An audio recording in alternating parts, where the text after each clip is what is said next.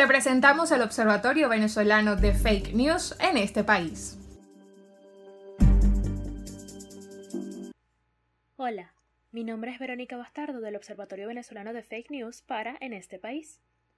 Iniciando el segundo año de la pandemia, la información falseada o imprecisa relacionada al coronavirus sigue circulando en redes sociales y grupos de mensajería instantánea.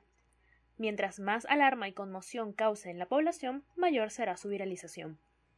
En esta oportunidad circuló en grupos de WhatsApp y Telegram y en publicaciones de Twitter e Instagram una información que alertaba sobre un nuevo brote en Ciudad Guayana, Estado Bolívar, que estaría directamente relacionado con la variante amazónica o brasilera de las cepas de COVID-19.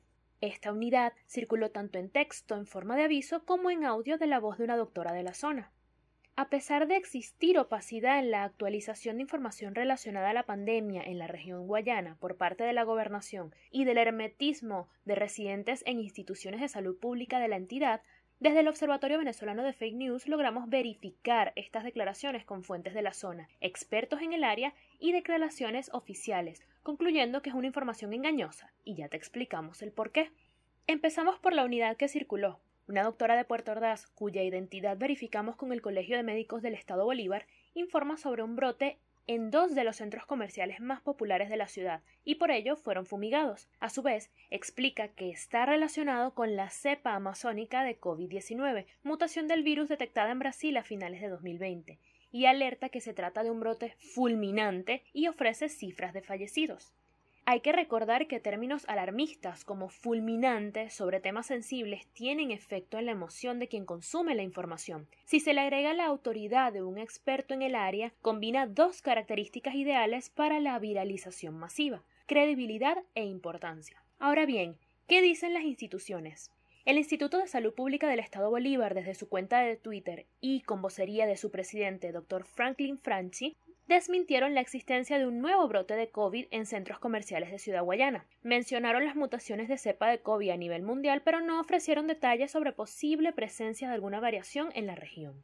Previo a las actividades de fumigación en los centros comerciales Altavista 1 y 2, la institución notificó a locatarios que se realizaría como parte de una rutina de bioseguridad. A su vez, aseguraron que los tres locatarios fallecidos por COVID-19 eran casos aislados. El presidente del Colegio de Médicos del Estado Bolívar, doctor Hugo Lezama, señala que esta información no concuerda con lo que manejan dentro del gremio regional.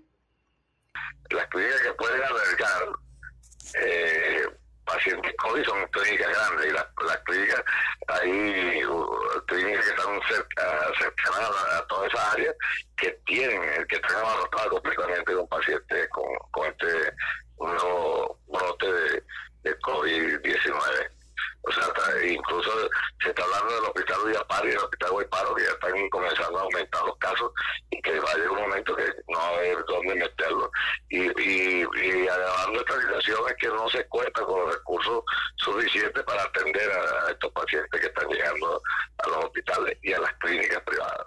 Sobre la presencia de la cepa amazónica en Guayana, el doctor Lezama explica que no cuentan con estudios que puedan comprobar de manera oficial, pero menciona los recientes carnavales promovidos y celebrados en el Callao como contexto de que algo así pudiera ocurrir. Ellos se les olvida que ellos propician esta situación, porque ellos dieron eh, el visto bueno para que cerraran los carnavales en el Callao que se contaminaran o que hubiera este brote o, lo que se está diciendo pues, de, este nuevo, esta nueva cepa de COVID. El infectólogo del Centro Médico de Caracas, doctor Santiago Bachi, explica que la presencia de variaciones de COVID-19 van a depender de la movilidad de las personas entre fronteras. Bueno, tenemos que decir que cualquier mutación que ocurra en cualquier región geográfica puede distribuirse en los países o en las regiones dependiendo de la movilidad de las personas, ya sea por vía terrestre o por vía aérea. Eh, así que es probable que a pesar de las restricciones en las fronteras, una vez que se trata de evitar, como la que se ha hecho en la frontera con Brasil, eh, pase lo que ha pasado en Argentina y México, que independientemente están apareciendo estas cepas, en el país hay tecnologías para identificar estas cepas y deben ser analizadas y publicadas por los organismos que tienen esta, esta capacidad de identificar las variantes. Si bien es la falta de transparencia por parte del Estado venezolano en relación a la situación de la pandemia en el país lo que promueve la desinformación, es vital que antes de caer en viralizaciones alarmistas se escuchen las voces de expertos en la materia, así como también seguir las recomendaciones de bioseguridad, distanciamiento social, lavado de manos y uso adecuado de la mascarilla para evitar nuevos brotes y repuntes en el territorio. Soy Verónica Bastardo, desde Puerto Ordaz, Estado Bolívar, para En este país. Al momento de realizarse esta verificación no se habían ofrecido declaraciones oficiales con respecto a la presencia de la cepa amazónica en territorio venezolano. Sin embargo, la noche del 3 de marzo, Nicolás Maduro confirma la existencia de casos relacionados a esta mutación de COVID-19. Esto fue el Observatorio Venezolano de Fake News en este país.